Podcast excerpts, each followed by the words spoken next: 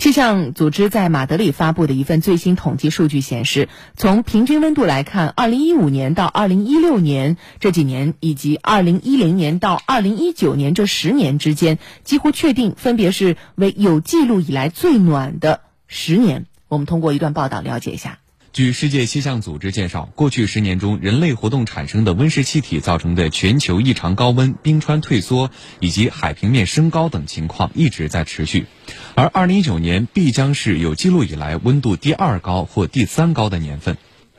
世界气象组织当天发布的这份有关气候状况的临时版报告，旨在为本届联合国气候变化大会提供相关信息，而包含2019年完整资料的最终版报告将于明年三月正式发布。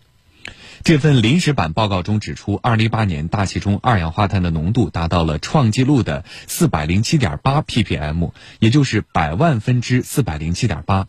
并在2019年继续上升。二氧化碳是大气中主要的长效温室气体，可在大气中滞留数百年。此外，由于格陵兰和南极洲的冰盖融化，自1993年开始卫星测量以来，海平面也在加速上升。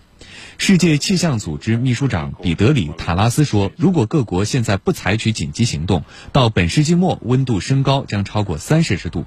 对人类福祉的有害影响将越来越大。”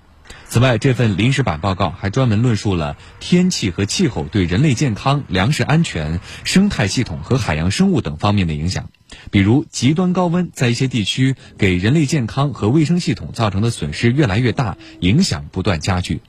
塔拉斯说：“每一天，人们都通过极端和异常天气感受气候变化的影响。二零一九年再一次遭受了与天气和气候相关风险的严重打击。过去百年一遇的热浪和洪水，如今正变得越来越频繁。”